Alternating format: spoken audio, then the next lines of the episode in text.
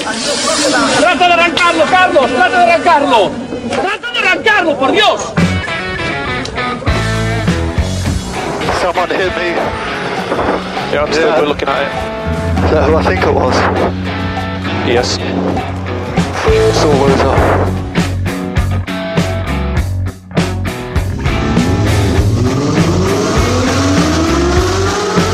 Izquierda buena más ojo corta, se cierra poco. Corta, no cortar. Para izquierda rápida. Para derecha buena más, se cierra poco. Para izquierda buena más, se abre. Acaba buena más, se abre. Sasar. Para derecha buena más, no cortar. Para izquierda rápida, ojo, se abre. Para uno. Derecha rápida, ojo, con fe. Rápida, ojo, con fe. Acaba rápida menos.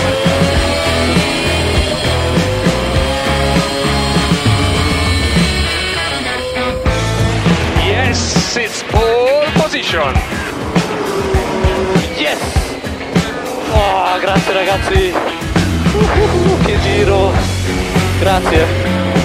¡Ahí va! ¡Hola! Muy buenas tardes. ¡Hola!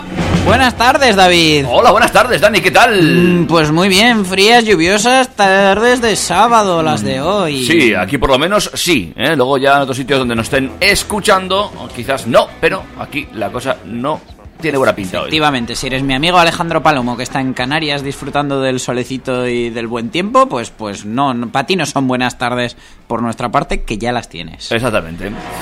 Pero para los demás, bienvenidos y bienvenidas, bien escuchados, bien escuchadas, bien oyentes, bien oídas, eh, amigos y amigas de TurboTrack. Y alrededores. Eh, edición eh, MKXV palito palito.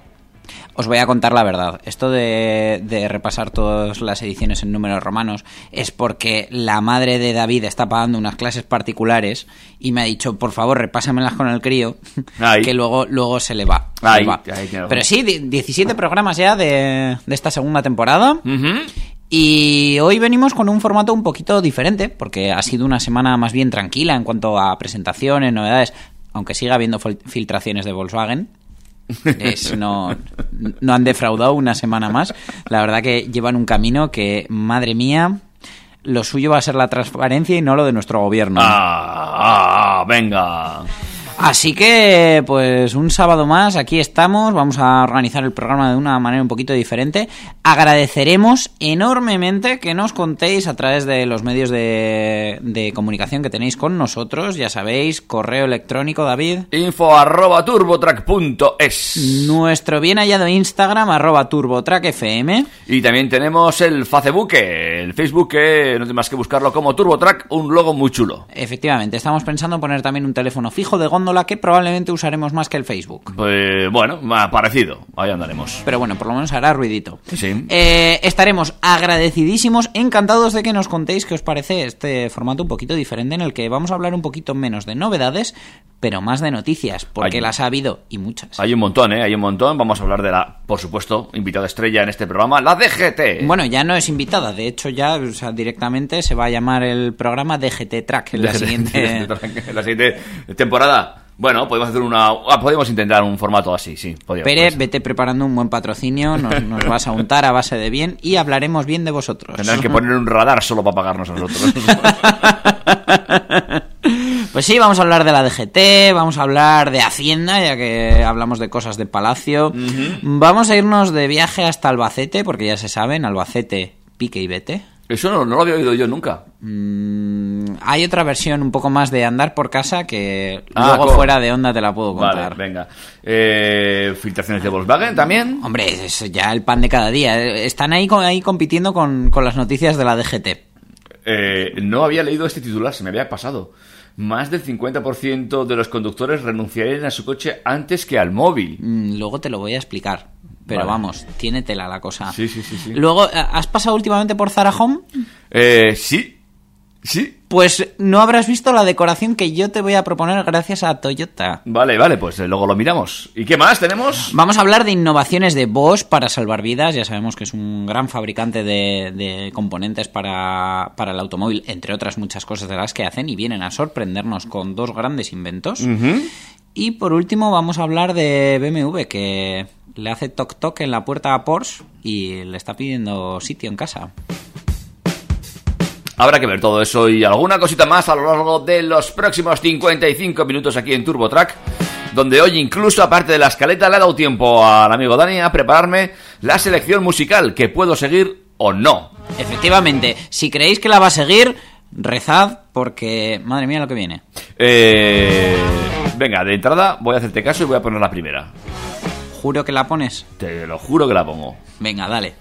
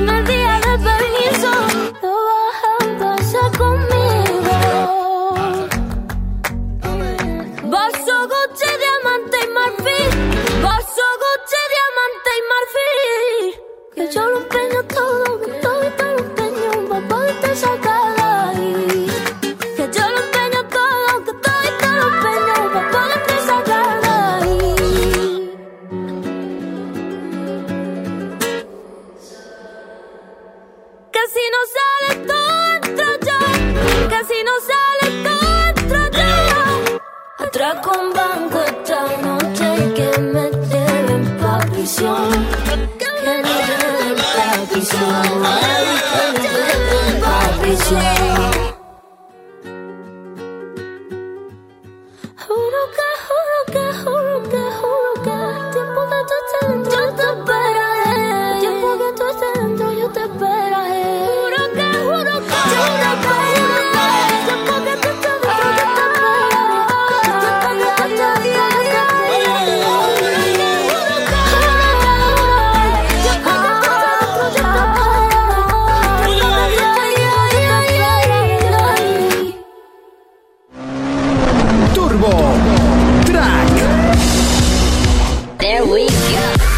noticias del motor.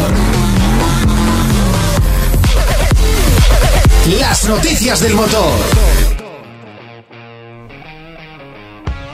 Le volvemos a imprimir un poquito de ritmo al programa después de este mm, posible éxito de Rosalía. Voy a dejarlo ahí. Bueno, es, es su última canción, la estrenó ayer. Eh, hace cinco años, si nos estás escuchando en, el podcast. podcast. del futuro. Y bueno, mm, ah, también ha sido la primera vez que nosotros la hemos escuchado. Y bueno, pues. No la muy- hemos jugado. Muy Hemos- Rosalía. Hemos hecho un tester. A ver si vamos a subir la audiencia ahora que estamos cambiando música. Mm, bueno, David resopla. Bueno, ¿qué te parece? ¿Hablamos de la DGT? hablemos por favor, sí, de la DGT. Cuéntame, ¿qué quieres saber? A lo mejor lo que yo traigo para ti. Pues, eh, quiero saber eso de que la DGT defiende lo de los 30 km por hora. Dice que no. Efectivamente, desde la DGT estiman que fijar la velocidad del tráfico a 30 km por hora en ciudad, palabras textuales, no supone un aumento de los atascos en relación al límite genérico de 50 que existe actualmente en las vías urbanas. Dicen que la circulación es más fluida al asemejar las velocidades de circulación de automóviles y, por ejemplo, ciclistas. O a 30 por hora, pues lo mismo también tortugas. Además, mejora la convivencia entre diferentes usuarios de las vías. La DGT se basa en la experiencia de ciudades en las que se han efectuado medidas similares, como Estocolmo. También Londres, donde la implantación de zonas a 20 millas por hora, unos 32 kilómetros por hora, produjo descensos en las intensidades del tráfico del 15%. Yo a esto tengo un comentario. Hazlo, hazlo libremente. Hay gente que a 30 por hora decide que es mejor no sacar el coche, con lo Sí. cual normal que bajen los atascos. Sí. Pero bueno, hay, hay zonas en las que es plenamente necesario, otras no tanto. El incremento de la seguridad vial se basa en dos factores según ellos. Uno de ellos es que los impactos a 30 km por hora son cinco veces menos letales que los que se producen a 50, que eso es completamente cierto. Claro, es más, dar- aquí tengo un comentario. Si se produce un impacto a 0 km por hora, es menos letal. Yo creo que habría que empezar a bajar la velocidad a los 0 km por hora.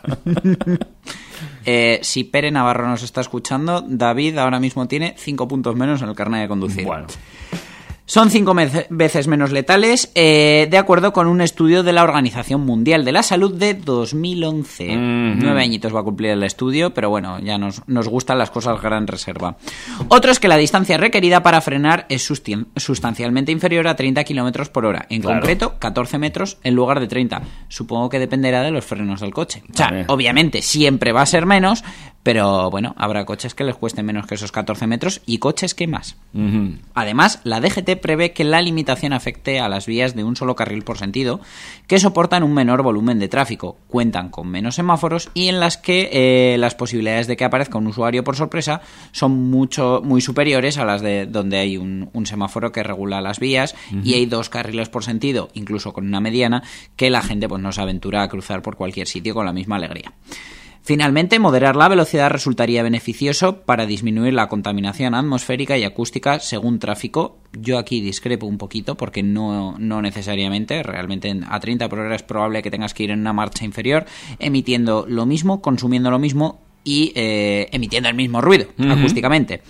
Los automóviles descargarían a la atmósfera menos sustancias contaminantes y también disminuirían los gases de efecto inve- invernadero y los ruidos. Ahí TurboTrack discrepa. Por estos motivos, el límite de 30 es el recomendado por la Agencia Alemana del Medio Ambiente después de que su implantación en Berlín supusiese una disminución de entre el 10 y el 15% de los niveles de dióxido, dióxido de nitrógeno. Esto supongo que será como mi teoría de los atascos, que habrá menos gente que sale con el coche. La desaceleración de la velocidad media, además, haría que resultase más atractivo circular a pie o en bicicleta. Claro. efectivamente. A- Ahí llegamos a mi punto, lo que tendría un efecto positivo indirecto sobre el medio ambiente. La limitación de 30 km por hora en vías de un solo carril por sentido ya se ha implantado total o parcialmente en diversas capitales europeas como Dublín, Viena, Roma o la propia Madrid. También lo han incorporado varias ciudades españolas de menor tamaño. Entre otras la nuestra. Despacito y con buena letra, ha sido como lo hemos Incluso en alguna con dos vías por car dos mm, Dos carriles por, sentido. Exactamente. Y hay que tener mucho cuidado con un radar que yo sé. Y ahí lo dejo. Eh, esta es la primera noticia que nos trae la DGT, de la cual algunas cosas compartimos y otra no. ¿Eh? Y, ah, pero es que aún hay más cosas que nos va a traer la DGT hoy. Sí, la DGT ayer viernes o, antes de ayer, jueves, eh, ah, hicieron oficial las medidas especiales de regulación del tráfico mediante su publicación en el Boletín Oficial del Estado. Es decir, esto ya va a misa, como solemos decir. Estos cambios atañen principalmente a la circulación de los vehículos de mercancías peligrosas, a la celebración de eventos deportivos, a la reserva de carriles para vehículos de alta ocupación, BAO, y a posibles interrupciones del tráfico por festejos nacionales, autonómicos o locales. De esta forma, mediante esta disposición, la DGT actualiza el listado de carreteras en las que pueden celebrarse pruebas deportivas, ya que tienen que estar previamente autorizadas, marchas ciclistas y otros eventos. Tráfico además dispone en este boletín cuáles son las vías en las que no pueden circular los, los vehículos de mercancías peligrosas y aquellos carriles reservados para vehículos de alta ocupación. Y finalmente, en relación a las posibles interrupciones del tráfico por eventos especiales, la DGT solicita la suspensión de obras que afecten a la plataforma de circulación y zona de influencia en fechas señaladas, como Semana Santa, Navidad, días festivos o fechas de operaciones salida y retorno de verano. Vamos, ya lo que faltaba, una prueba deportiva, una operación salida o retorno y obras en la misma vía. Pues fíjate, ¿eh? no sería la primera vez que ocurren cosas de estas. Sí, sí, pues bueno, por lo visto están intentando evitar que esto suceda. Y esto depende completamente del tráfico o también de, las, eh, de los ayuntamientos propios. Supongo que que tráfico lo regule hace que los ayuntamientos se tengan que atener a la norma que dice tráfico, porque si no aquí ya sabemos lo que pasa y es que cada ayuntamiento hace lo que se le pone en las narices. Porque bueno, yo soy de una ciudad en la cual vivimos que aquí cuando un domingo no hay una prueba deportiva hay tres. Y a la vez de una cabalgata, un- una obra. Un desfile. Yo cualquier día salgo con carrozas a la calle porque sí. Es muy práctico. Y tirando flores, confeti. Lo que haga falta. Sí, sí. Caramelos, muy importante los caramelos. ¿eh? ¿Eh? Pero yo los caramelos los tiro a dar. Ah, conozco un rey que hacía lo mismo. Eh, vale, pues esto es lo que se ha traído esta semana la DGT. De momento no hay más novedades para este año, ¿no? De momento, De momento no hay más novedades para esta semana. para esta semana. para este año me parece mucho decir viniendo de quien viene. Pero eh, ya que la DGT pues eh, realmente tampoco ha movido mucho el tema, ya que lo único que han hecho ha sido actualizar los listados de carreteras de, en las que pueden celebrarse pruebas y demás, sí que eh, el Ministerio de Hacienda plantea sus novedades por su parte. En este caso, eh, Hacienda está planteando eh, revisar el impuesto de matriculación, ¿vale? Con lo cual, eh, bueno, en el momento de compra del coche pagaremos otro impuesto si este llega a modificarse en función de las emisiones del vehículo y del tipo de tecnología que, que emplee el motor del coche que nos estamos comprando, ya que a día de hoy las medidas anteriores que se pusieron para regular los impuestos de circulación ya se están quedando obsoletas porque están llegando muchas tecnologías trampa entre comillas que realmente no ahorran tanto en realidad como lo hacen sobre el papel pero todos los coches que disponen de ellas se, be- se benefician de, de una mejora sustancial en el precio a través de los impuestos.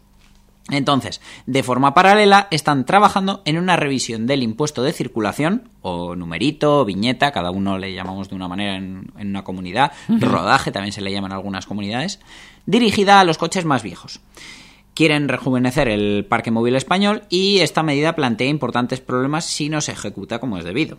¿Vale? Partimos de la base de que, como decías tú bien el otro día, David, la edad media del parque móvil español no para de crecer y ya supera los 12 años. ¿Vale? Entonces, entre las muchas medidas planteadas para acelerar la transición a un modelo de movilidad más sostenible, una de las modificaciones que se están estudiando es la revisión del impuesto de matriculación para adaptarse a la nueva realidad del mercado, como ya os he comentado antes, y la propuesta por parte de Hacienda es aumentar los impuestos a los coches más contaminantes en primera compra, es decir, a la hora de pagar el impuesto de matriculación, en función de sus emisiones, siendo el segundo punto, que no menos importante, aumentar la fiscalidad de los coches más contaminantes y antiguos ya en propiedad, es decir, del impuesto de circulación o rodaje, viñeta, numerito, como queréis llamarlo. Vale. La problemática que se plantea con esta revisión del impuesto de circulación es que, una vez más, no van a cuestionar el verdadero uso y estado de esos coches ya en circulación. Por ejemplo, tenemos el caso de los vehículos de corte clásico o histórico con un uso que prácticamente es anecdótico, que gracias si salen una vez a la semana, pasando a soportar una elevada carga fiscal sin que ello repercuta en la compra de un coche nuevo más verde que probablemente se No. emplee mucho más y termine contaminando más por mucho más verde que sea. Las tecnologías que ofrece el mercado actual demuestran que hay criterios ya obsoletos y que necesitan de una puesta al día urgente. Eh, lo lógico sería que el impuesto de circulación valorara el uso real del coche y, eh, y tuviera en cuenta muchas cosas, igual que el mantenimiento y el estado de, de los sistemas anticontaminación, ya que como hemos leído en Diario Motor, una afirmación muy cierta es que no debemos caer en el sinsentido de creer que un utilitario gasolina del año 2000 bien mantenido y que haga 3.000 kilómetros al año contamina más que un subebordillos diésel de 2015 con filtro de partículas, EGR y todo lo que tú quieras que haga 30.000 kilómetros al año. Evidentemente. Y eso es así. ¿Qué crees que sucederá? Pues que al final dan lo que la norma dictamine que recauda más, que es lo que viene siendo lo normal. Estoy leyendo entre líneas, ¿pagarán justos por pecadores? Mm, pagará todo Cristo al final. bueno, sí, es eh, lo que le suele gustar a la DGT y a Hacienda, que al final todos paguemos. Recordemos además que también esta semana se leía entre líneas un aumento del eh, impuesto del diésel. Mm, Bueno, además, eh, he querido dejarlo para la semana que viene porque Ah. este tema trae tomate, pero se supone que ya tenemos fecha de caducidad para los motores de combustión. Vamos, no fecha de caducidad, fecha límite de venta. ¿Ah, sí? Sí, sí. La semana que viene hablaremos de ellos, que todo no nos cabe en una hora. Vale, vale.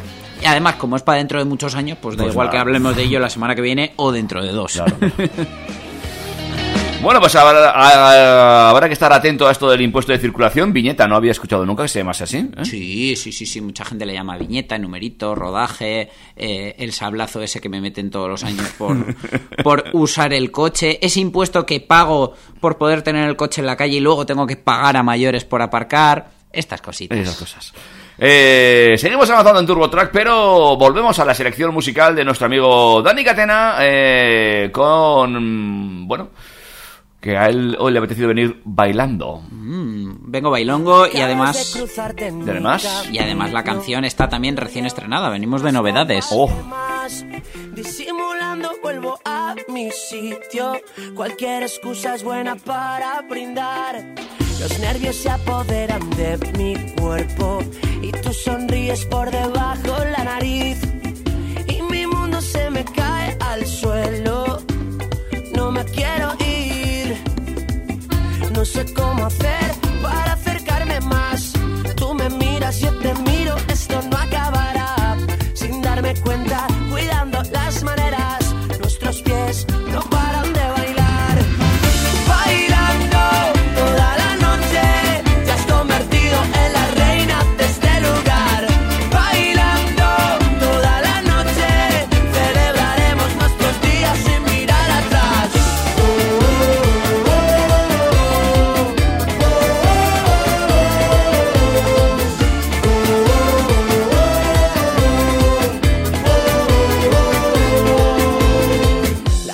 sigue y nos tenemos cerca. Nos abrazamos y empezamos a reír. Las locuras solo son respuestas de nuestra forma de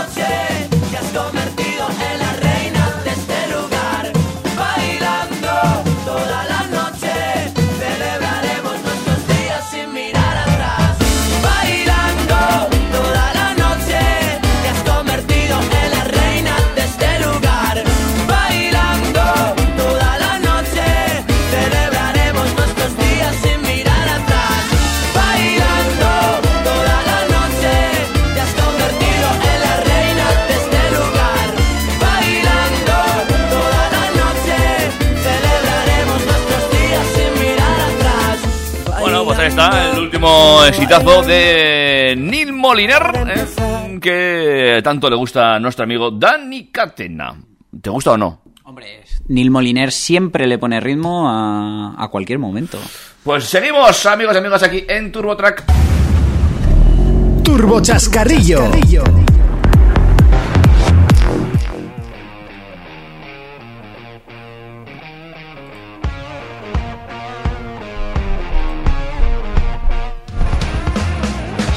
Y nos vamos hasta Albacete, donde yo siempre decía lo de coge la puerta y vete. Pero tú me has cambiado el, el dicho. Pues sí, porque la verdad, eh, el que el protagonista de nuestra noticia se ha quedado a gusto, pero a gusto de verdad. bueno, hasta que le pillaron. ¿Tú crees que es pe- posible perder 14 puntos del carnet de conducir Si- de golpe? Si quieres que te diga la verdad, ahora que estaba leyendo los titulares, estaba leyendo un poquito la noticia, me he quedado pensando que no sé ni cuántos puntos tiene el carnet. ¿15 son? ¿O 13? El máximo son 15. o sea, Y esto lo hemos hablado ya en muchos sí, pero programas. ya sabes que yo soy con los números, los nombres soy un desastre. 15. vale. Vale, pues eh, si, si es posible, sí, evidentemente. Pues la respuesta es sí y la prueba este conductor que se picó con otro y acumuló las suficientes infracciones como para casi quedarse sin permiso de conducir en cuestión de minutos. La historia la ha contado la policía local de Villarrobledo, Mhm. que es un pueblo de Albacete en el que yo he estado. Mm, Ah, muy bien. Es que tengo un amigo que es de allí, entonces, bueno, eh, luego David te daremos el teléfono de aludidos de TurboTrack, ese teléfono fijo que pensamos poner. Eh, y en la localidad albaceteña nos han contado que la noche de Reyes una patrulla circulaba por el centro del municipio en labores de vigilancia preventiva cuando detectó que dos vehículos circulaban a gran velocidad por la avenida Reyes Católicos, también conocida como Rayos Catódicos, Festival de Humor. Uno de los conductores fue detenido a los pocos minutos, pero el otro se dio a la fuga. Antes de escapar, los agentes pudieron tomar nota del número de matrícula, cosa que ha facilitado mucho la labor Sí, de se- investigación. seguramente. Eh, primer punto. Venga. Quizá el conductor se pensó que estaba protegido porque conducía un coche que no era suyo. Ah. Era un coche de cortesía que le había cedido una empresa de la localidad, entendemos que era un taller. Y eh, con lo que no contó fue que, tal y como establece la ley, la, la empresa ha identificado al conductor en el momento en el que fue requerido por la policía local. Identificado el conductor, los agentes procedieron a notificarle las infracciones por las que iba a ser sancionado. En total, tres infracciones graves por las que suma, o más bien resta, Resta. 14 puntos de su carnet de conducir. Conducción temeraria. Sí. No respeta un semáforo en rojo Oh. y hacer caso omiso a las indicaciones de los agentes. Al otro conductor también se le ha acusado de conducción temeraria, pero claro, Se paró. se paró, se paró, con lo cual ni semáforo en rojo ni caso omiso. Aunque no está confirmado, los agentes que investigan lo sucedido creen que todo comenzó con un pique entre ambos conductores. Mm. Como has estado en este pueblo, ¿qué tal es la avenida de los Reyes Católicos o de los Rayos Católicos para dar zapatilla? ¿Te acuerdas de esa avenida? Por supuesto que no. ¿No, ¿no te acuerdas? No, no, no, no me acuerdo, no me acuerdo. He estado una vez, fue hace años y si te, si te digo la verdad, la vez que estuve fue por una apuesta. Villa Robledo. Me dijeron que básicamente yo no tenía lo que había que tener para bajar un viernes por la noche, almorzar el sábado por la mañana con mi amigo de allí y volver. Por supuesto que fui. ¿Y no, no vas a contar también con qué coche? Porque como eres coleccionista... Ah, bueno, yo en aquel momento tenía un maravilloso Volkswagen Passat 2000 TDI 140 caballos que con aquel depósito hacías lo que te daba la gana. Ajá. Y vamos, ibas y volvías de Villarrobledo desde Pamplona sin problemas. Eh, oye, eh, buena avenida, ¿eh? Para darle zapatilla. ¿La estás viendo en Street View? Sí, sí, sí, sí, sí. Mírala, aquí la tienes, ¿eh? Eh, Bueno, ¿cómo de ves? hecho, igual es una de esas avenidas que. de esas carreteras que la DGT ha autorizado para, para las pruebas hacer de. pruebas deportivas. Efectivamente. Lo que pasa, amigo conductor, es que hay que cerrar antes la vía, prepararla un poquito, lo típico. Pedir permiso, vale que aquí muchos somos de la filosofía de que vale más pedir perdón que pedir permiso, pero a veces facilita un poco Bueno, ahora, las gestiones. Claro, que estaba viendo desde Street View, desde arriba, se ve como más amplia la avenida, pero ya a pie de calle, pues tampoco te creas que tiene mucho, ¿eh? No sé yo. No, ni dos carriles por sentido, una terraza ahí a pie de calle, el camión de bombonas ese que probablemente siga ahí desde cuando pasó el coche de Street View. Bueno, pues nada, se ha cubierto de gloria nuestro conductor que ha perdido 14 puntitos nada más y nada menos del carnet de conducir, amigos y amigas. Esperamos que ese conductor que ahora tiene 14 puntos menos en su carnet de conducir, que si hace estas cosas probablemente tampoco tuviera 14 puntos de saldo, eh, haya disfrutado de sus 15 minutos de fama. Bueno, seguimos con más cosas. Que lo siguiente en la escalilla, ¿cómo lo denominaríamos? ¿Chascarrillo? ¿Novedad? eh, ¿Noticia? Mm, bueno, ya rutina, porque ya es normal Rutina, que se nos filtren datos de teóricamente confidenciales de, de Volkswagen. Vale. Pero ponle un jingle. Pon el jingle de chascarrillo, sí. Venga. Turbo Chascarrillo. Vamos pues con esa nueva filtración del grupo Volkswagen. Que, eh, haciendo un inciso antes de empezar, eh, he podido tener acceso a, a una parte del acuerdo de compliance que, que tiene el, grupo de empresas de, de- de- de Volkswagen y todo lo que le rodea. Y es un contrato súper blindado en el que firmas y aseguras, vamos, una privacidad y que no vas a compartir ningún dato profesional con nada ni con nadie, que yo no sé muy bien en qué punto deja al que haya podido filtrar esto. Bueno, pues en mal, en mal lugar, lo que pasa es que hay que pillarlo. No, en mal lugar y cuánto le va a costar, porque desde luego si es empleado de la compañía, el despido es más que procedente. Bueno, eh, a través de Instagram hemos visto una, un pantallazo de lo que podría ser un vídeo de presentación a, a empleados de la marca, con el que se deja ver una hoja de ruta con pequeñas imágenes de los cinco vehículos eh, acompañados de sus niveles de potencia. En este caso se ha revelado la gama deportiva del Volkswagen Golf de octava generación que, que estamos estrenando en estos meses y de los que todavía no hay ninguna versión potente disponible. En concreto, lo que se ha filtrado ha sido información sobre GTI, GTI TCR, GTD, GTE y R. Desde luego, desde que nació la, la variante GTI se, ha- se han multiplicado sus versiones y a los que nos gustan los coches potentes nos encanta. Mm.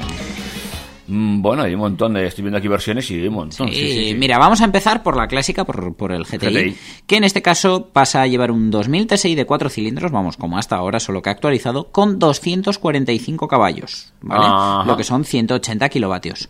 Confirma el primero de los rumores eh, y no han especificado nada sobre la variante Performance, que suele ser más potente. Lo que sí hemos podido saber es que acompañado del GTI va a venir el GTI TCR, que en esta séptima generación ha sido una edición especial de unas poquitas unidades y por lo que parece en la octava generación va a ser un, un miembro más de la familia presente en todo momento. El GTI TCR mantendrá la tracción delantera como el, como el GTI normal y va a ofrecer 290 caballos de potencia equiparándose un poquito pues a- a- al, al último TCR que ha habido disponible, que más o menos se ponía en la altura de los Leones Cupra y los Audi S3. En cuanto al nuevo Golf GTI TCR, pues eh, no, perdón. 290 caballos serían para un hipotético performance.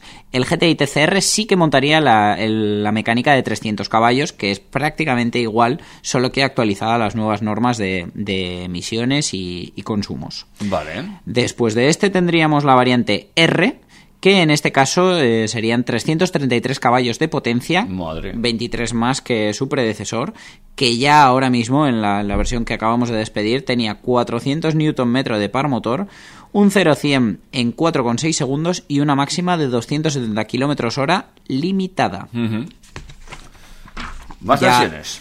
Más versiones, pues tenemos el híbrido enchufable GTE con 245 caballos, este también nos lo imaginábamos, dado que es un motor que nos lo han prometido también para el Skoda Octavia y para el Seat León. Eh, monta una mecánica 1400 gasolina sumada a un, a un motor eléctrico que... ¿El nos- 1400 van a votar? Sí, sí, para las versiones híbridas enchufables seguimos montando el 1400, Vale. no, no nos vamos al 1500. Y de ahí saltaríamos a la versión turbo diésel, el Golf GTD, con el 2000 TDI en versión de 201 caballos. Se espera que el Golf GTD debute ante el público junto al GTI en el Salón de Ginebra de 2020 y que el Golf R pueda debutar en el festival Woodwood eh, Festival of Speed de 2020, que es un evento clásico británico que se celebra en el mes de julio. De manera que si GTD y GTI se presentan en el Salón de Ginebra 2020, os puedo anunciar desde ya que TurboTrack estará allí para verlo. Ahí va, ya está confirmado. Ya está confirmado, nos vamos, tenemos- tenemos ya billetes de avión. Pronto más información. ¿Entradas tenemos? Entra- sí, entradas de hecho es lo único que tenemos en firme. Ah, vale. Con lo cual igual tenemos que dormir a las puertas del salón, pero podremos bueno, entrar. pero podemos entrar. Parte negativa, vamos a entrar un sábado, con lo cual eh, igual tengo que matar a gente para, para, poder ir de stand a stand. Bueno. Con lo cual, si salgo en las noticias, por favor, decid que siempre saludaba. Oye, muchas versiones, ¿eh? Del nuevo Golf, el GTI, GTI TCR. El TCR, cada vez que digo esto, TCR, yo me acuerdo, no sé, igual es que tú eres muy joven, pero los TCRs. Claro, tú eres de Scalestri más que de TCR. Claro, sí, sí, sí, yo no he conocido el sistema Eh, TCR, TCR. prácticamente. El GTD. Pero bueno, los aficionados al slot seguro que saben de qué hablas. Mm, sí, y eh, la versión R es muy bonita.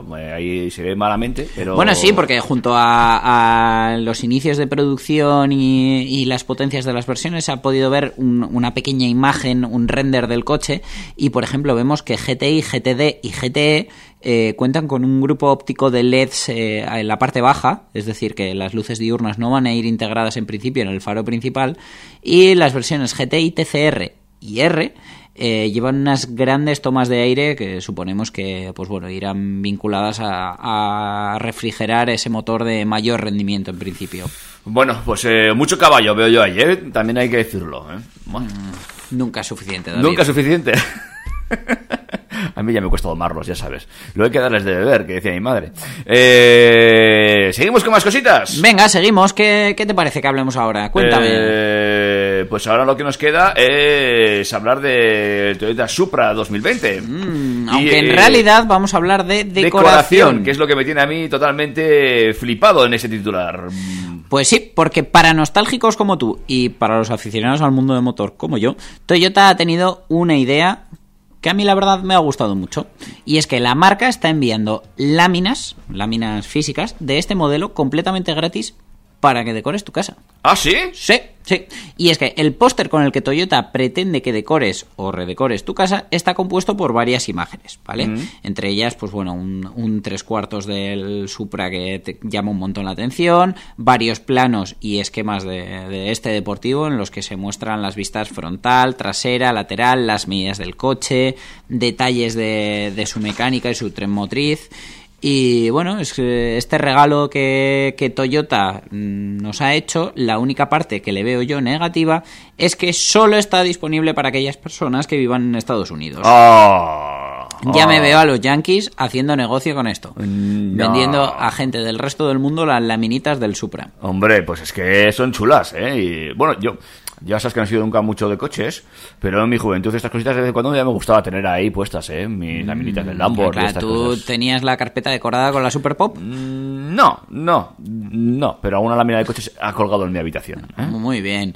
De todas maneras, para los que nos hemos quedado con ganas, eh, desde la misma web de la que hacemos el pedido de las láminas, que no podremos hacer porque no residimos en Estados Unidos, Toyota tiene más material relacionado con el Supra. Entre ellos, fondos de pantalla, tanto para el ordenador como para el móvil.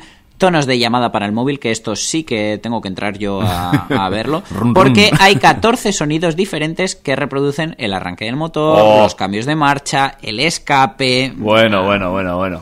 y todo esto, claro, no, no viene por casualidad. Han hecho que coincida el lanzamiento de, de esta acción publicitaria con eh, la llegada de la noticia de que el Toyota Supra de acceso llegará a Europa el próximo mes de marzo y lo hará con una edición limitada, la Fuji Edition, de la que solo habrá 200 unidades disponibles. Uy. Bajo el motor, bajo el capó, perdón, un motor BMW 2.0 turbo de 4 cilindros con 258 caballos. Un bloque que irá asociado en cualquier caso a una caja de cambios automática con 8 velocidades y convertidor de par. Bueno.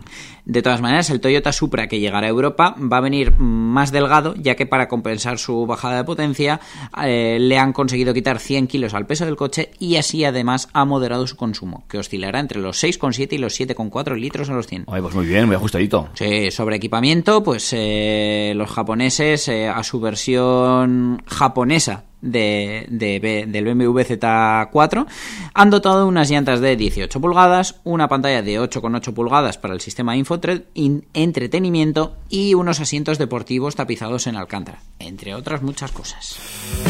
Ay, qué ganicas de ver estos coches por las calles, ¿eh? De vez en cuando. La lástima es que aquí en Pamplona pocos veremos. Bueno, pero son de los que te giras así de vez en cuando. Ay, mira ese, ¿no? Mm, Prometo fotos del que yo vea en Ginebra. Vale. Acuérdate de saludar. Seguimos avanzando, amigos y amigas, en Turbo Track. Lo hacemos a ritmo de Shakira, por ejemplo. Venga, pues dale a las caderas.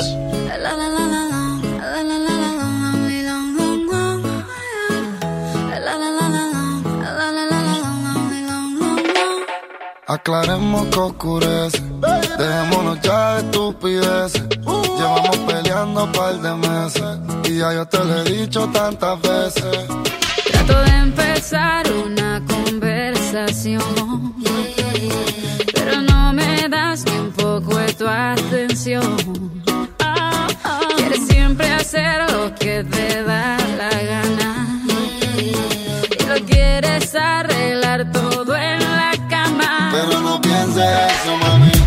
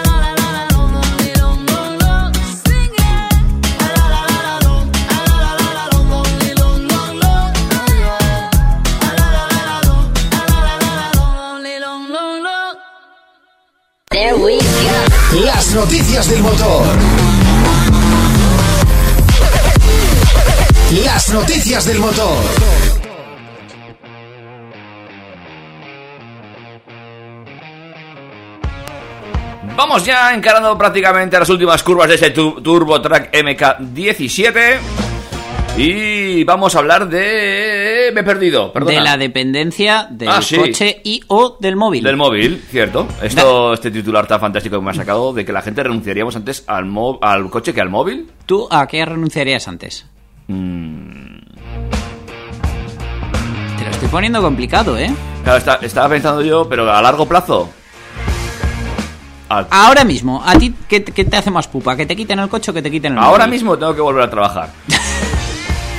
Renuncio al, al móvil ya. Vale, imagínate que estás en tu casa sentado con todas las comodidades y todo disponible. Entonces- y ahora te dicen, te quito el móvil o te quito el coche del garaje. Pues entonces el coche.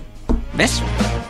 El móvil lo estaría usando para mis comodidades. No se aleja tanto de la realidad. Podría ser. Pues Así sí, eh, según un estudio publicado por Europe Car Mobility Group España, eh, en el que analizan la movilidad del futuro junto al Mobility Institute, impulsado por RAC y la consultora Deloitte, más del 50% de conductores renunciaría al coche antes que al móvil. La opción de tener un coche en propiedad ha perdido peso y sin embargo las tecnologías ganan terreno. La explicación es sencilla. eh, aunque el 94% de los encuestados tiene, es propietario de un vehículo, con lo cual mm, está en capacidad de decidir, eh, las opciones alternativas de movilidad se presentan como las preferencias de futuro. De hecho, eh, un 12,6% prefiere el alquiler, un 9,9% el coche compartido, un 18% el renting y el modelo de suscripción en el que tendrás un modelo ajustado a tus necesidades o a tus deseos puntuales es lo mejor para un 10,7%. Grupo de especial interés a la hora de conocer sus inquietudes, por supuesto, es el de los jóvenes de entre 18 y 24 años, en el que las cifras ya cambian y la realidad es que son los conductores del futuro. Ellos se muestran afines, según el estudio, al alquiler en un 20,1%, al coche o moto compartida en un 18% y al vehículo de suscripción en un 17%. Entonces, de esta manera y con la respuesta que nos ha dado hace un par de minutos David, nos resulta extraño pensar que prefieran renunciar al coche antes que al teléfono móvil. Explicación 2, que viene al hilo, y es que a través de su móvil tienen acceso a las distintas formas de movilidad. Y podríamos decir que ahora, y más en el futuro, tener un móvil es prácticamente tenerlo todo y ya no es tan fuerte esa necesidad de tener un coche en el garaje, ya que a través del propio móvil podrás conseguir ese coche. Por último, cabe destacar que entre las clases más altas y las de mayor nivel de estudios de, de los encuestados, también se muestran dispuestos a no tener un coche en propiedad. Esta filosofía de renuncia del vehículo propio tiene más factores que entras en, en juego. Una de ellas, la insatisfacción. ¿Qué te parece? ¿Eres un insatisfecho? No. Yo vivo muy satisfecho. Pero no te he dicho en qué aspecto. Bueno, Ah, vale. el 50% de los conductores no está satisfecho con el coche que conduce en su día a día. ¿Ves? Pero no han... No, han probado el coche que tengo yo. No, no, no hablo de eso. Digo que al final, pues eh, eso habla, uno, de gente que nos, su coche actual no se adaptará a sus necesidades y dos, de gente caprichosa como podría ser yo, por ejemplo, que siempre eh, estamos pensando en otra cosa diferente a la que tenemos. No obstante, casi 8 de cada 10 conductores están también insatisfechos con el tipo de energía del coche que conducen Oh, y venga. preferirían que fuera un coche eléctrico o híbrido. Vale, Claro. hasta ahí hablamos de preferir. Pero claro, entramos en, la en el siguiente terreno. Y es que el coste del vehículo y la falta de infraestructuras siguen siendo los principales miedos a la hora de apostar por una nueva energía. Más del 50% en, eh, cuando hablamos del coste y un 38% más o menos cuando hablamos de las infraestructuras. Eso sí, también el 38% de los encuestados aseguran que su próximo vehículo estará propulsado por una tecnología más respetuosa con el planeta. Qué bien. No, es que bien quedamos todos. ¿Tú qué, qué- piensas que conducirás en el futuro? En el futuro, pues seguramente conduzca un coche más respetuoso con el medio ambiente, más que nada porque es lo que viene. Punto pelota. No, va a haber mucho más para elegir, Exactamente. ¿verdad? Y Claro. además, si de manera impositiva también lo- los van grabando, pues desde luego nos lo No están poniendo en bandeja. Claro. Es así. Vamos, mm, no hay que ser futurólogo para esto, ¿eh? Tampoco. No, no, no, desde luego la bola de cristal ya puede ser de los chinos, que sabemos qué es lo que viene. Luego ya entraríamos en otros debates, a ver si contamina más un eléctrico o un gasolina. Pero bueno. Esta semana he leído que Volkswagen eh, ha conseguido compensar el- las emisiones de CO2 de la producción de su eléctrico del Volkswagen ID3 con diferentes medidas, eh, pues entre ellas plantar árboles, etcétera, para que de verdad se pueda decir que es un coche cero emisiones, porque a día de hoy no es completamente legal decir que un coche es cero emisiones simplemente por el hecho de ser eléctrico, ya que no sabemos cuáles han, ido- han sido las emisiones repercutidas por su producción. Bueno, vamos rápidamente, que nos queda poquito tiempo. Vamos con esa noticia que puede salvar vidas. Y es que Vox siempre ha sido una empresa. Mm. ¿Vox? Eh, bueno, dilo tú. Vox, Vox es Vox. Bueno, Vox está en boca de muchos, pero no es de lo que queremos hablar. Vamos a hablar de Bosch, que ha presentado dos novedades que están llamadas a revolucionar el mundo de la automoción. ¿Cómo te quedas? Fantástico, muy bien. Su objetivo, mejorar la seguridad del conductor y la de sus ocupantes, ya que además es posible que las veamos en la calle ah, en en breve. Vamos, hablamos de corto plazo, pero corto plazo año 2022 probablemente. Primero de los sistemas, eh, sensores que miran al interior del vehículo para Vale. salvar vidas. Su objetivo, adelantar determinados acontecimientos que pueden llegar a provocar un accidente, fatiga, distracciones, etc.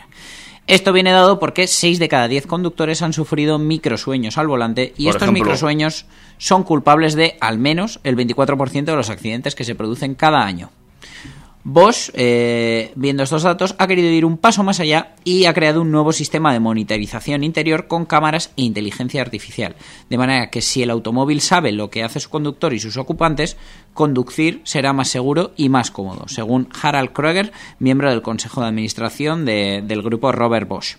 La idea de Bosch pretende mejorar la conducción autónoma y se centra en estos momentos en lo que el sistema de conducción automatizada del vehículo decide que debe pasar eh, de nuevo la responsabilidad de la conducción al ser humano, ¿vale? En el momento que el coche decide si se desconecta el modo autónomo o no, eh, el sistema analiza si, se está, si el conductor, si quien es responsable del movimiento del vehículo, está preparado para ello porque pues, puede estar durmiendo, leyendo el periódico o viendo una película. El sistema de, monitoriza- de monitorización interior de Bosch utiliza una cámara integrada en el volante que detecta la pesadez de los párpados del conductor cuando está distraído, cuando gira la cabeza hacia el acompañante, hacia los asientos traseros. Eh, también es útil eh, cuando el conductor realmente está haciéndose cargo del, del coche, ya que gracias a la inteligencia artificial el sistema saca las conclusiones correctas de, de la información que está obteniendo y advierte a los conductores desatentos, recomienda descansos, incluso reduce la velocidad del vehículo, dependiendo de lo que, de cómo el fabricante de automóviles que lleve el sistema montado eh, lo configure y de los requisitos legales de- del mercado en el que se haya vendido ese coche. En caso de que el conductor esté distraído, cansado, etcétera, el sistema emitirá una alerta adecuada a la situación y activará los sistemas de asistencia que interesen justo en cada momento. Por otro lado, otra cámara instalada encima o debajo del espejo retrovisor controlará todo el habitáculo, reconociendo si los niños han desabrochado los cinturones, eh, advirtiendo al conductor de esta manera si un acompañante sentado en el asiento trasero se inclina demasiado hacia adelante, si pone los pies en el asiento de al lado, ya que de esta manera, con estos comportamientos, los airbags y pretensores de cinturón no podrían protegerle adecuadamente y de esta manera nos aseguramos que todo el mundo está en una posición correcta para que en caso de accidente no, no se magnifiquen los daños por culpa de una mala posición. Entre las mejoras de seguridad que ofrece esta segunda cámara eh, están determinar en qué posición están sentados, evitar que el asiento del pasajero delantero despliegue si hay un capazo de bebé en el asiento, reconocer si algún niño se ha quedado dentro del coche cuando nos hemos ido para poder advertirlo, Mm. eh, alertar a los servicios de emergencia en caso de urgencia. Bueno, este sistema de monitorización interior de Bosch eh, puede entrar en producción en 2022 y en ese mismo año la Unión Europea podría obligar a equipar de serie a los vehículos nuevos una tecnología que advierta a los conductores sobre somnolencia y distracciones, que esto ya lo tenemos desarrollado a día de hoy, pero no en la misma medida que nos propone Bosch ahora mismo. Nuestro segundo invento eh, se llama Virtual Visor y se trata de un LCD, de una especie de pantalla transparente con una cámara intuitiva que reemplazaría por completo al tradicional parasol que, que bajamos del techo del vehículo para evitar que nos deslumbre el sol. La tecnología de Bosch utiliza algoritmos inteligentes para bloquear el resplandor del sol, pero no la visión de la carretera como si hacen los parasoles convencionales. Es decir, igual que en los espejos fotosensibles que se oscurecen oscurecen. cuando viene alguien por detrás con las luces, haría con el cristal delantero, pero permitiendo que siga siendo transparente. Explicado de forma sencilla, la tecnología antideslumbramiento de Bosch conecta un panel LCD con una cámara interna que monitoriza la sombra. El sistema uti- utilizaría el inteligencia artificial desde la cámara para localizar al conductor dentro de la imagen y determinar los puntos de referencia de la cara, incluido el lugar donde se encuentran los ojos, la nariz, la boca, para que pueda identificar las sombras y dónde tiene que crearlas. Y después el algoritmo analizaría la vista del, del conductor, oscureciendo solo la sección de pantalla a través de la cual la luz deslumbraría al conductor. El resto permanecería transparente sin oscurecer pues, gran parte de- del cristal que no sería necesario con el campo de visión del conductor. El Virtual Visor ha sido galardonado con el premio Best of Innovation en los CES 2020 Innovation Awards. Novedades que nos trae Vox. Eh, muchas, ¿eh? De, lo- de la gente no sabe, pero lo que Vox eh, integra en el automóvil hoy en día. Es- eh, son gran parte a, a día de hoy eh, Bosch, Magneti Marelli, eh, Continental son grandes fabricantes que conocemos por pequeñas cosas, pero en realidad igual constituyen más de un 50% de nuestro coche. No sé si nos va a dar tiempo a leer la última. Vamos con un poquito de música y lo debatimos ahora. Venga. Sé dónde no volvería, mucho más que a dónde ir. Siendo infiel a mis principios, ya no quiero darte fin. Y a ti que siempre te sobra, no te gusta compartir. Y a mí que siempre me falta, te lo he dado todo a ti. He cambiado al encontrarme por no darte por perdida. Y cambié todos mis pasos para ver cómo caminas. La verdad siempre hace daño pero más lo que imaginas. Hice más cosas por ti que las que hice por mi vida. Vente conmigo, vente conmigo, ven. Sé mi camino, yo tu destino que si no te quedas no resolveremos el quiero y no puedo ganar y perder. Vuelo y sueño, con mis manos te hice un reino donde sueño y vuelvo. A pesar de todo el peso yo te espero, pero hace falta que haya malos o haya buenos en la historia que queremos.